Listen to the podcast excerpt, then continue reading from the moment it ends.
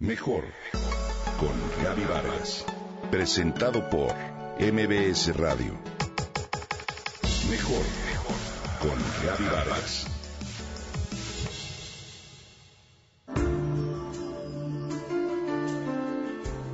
Hoy, casi la mitad de los trabajadores del mundo, 1.5 mil millones de personas, trabajan en sectores relacionados con el agua.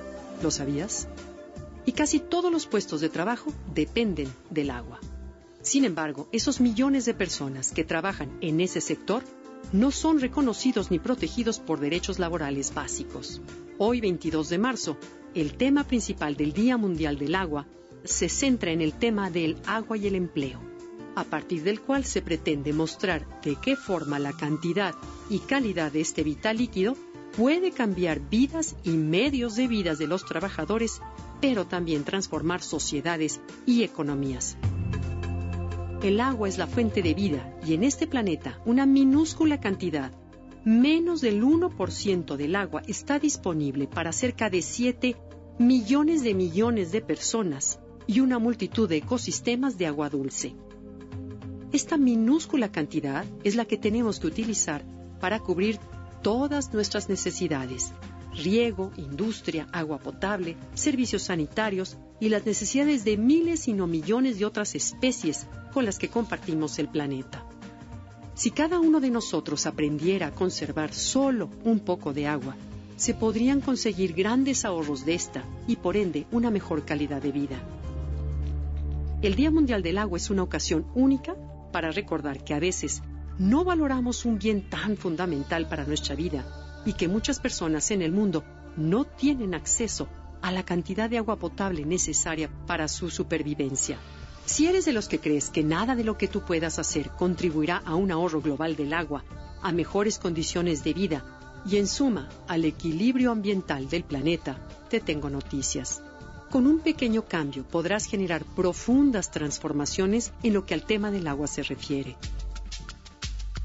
Te propongo llevar a cabo estas pequeñas pero significativas estrategias. ¿En tu casa hay algún grifo que gotee? Arréglalo. Cada gotita desperdiciada puede alcanzar hasta 95 litros de agua desperdiciada al día. Si utilizas lavavajillas y lavadora, solo ponlas en funcionamiento cuando éstas estén llenas. Aunque no lo creas, ahorras y compras menos cosas. La fabricación de todas las cosas implica gasto de agua, así que si compras menos, reduces tu consumo del vital líquido. Si en tu oficina hay grifos que al abrirlos se cierran automáticamente después de 20 segundos, haz una petición para que los cambien por aquellos que detectan la presencia de las manos a través de una célula fotoeléctrica. Cada minuto que el grifo permanece abierto, se desperdician entre 5 y 8 litros. Cambia el papel de la oficina por reciclado. Así, no solo se ahorran árboles, sino también agua, ya que el consumo por metro cúbico de papel es mucho más elevado para tornar árboles en papel que tornar papel viejo en papel reciclado. Sobre todo es muy importante que hagas conciencia de la importancia de actuar de forma responsable para proteger el ambiente, porque el agua es un recurso fundamental para todos nosotros. Y si colaboramos con un granito de arena, estoy segura que las cosas pueden cambiar. Ahorrar agua, pero sobre todo tener una cultura ambiental y promoverla en nuestros hijos, es una excelente forma de festejar este Día Internacional del Agua, ¿no crees?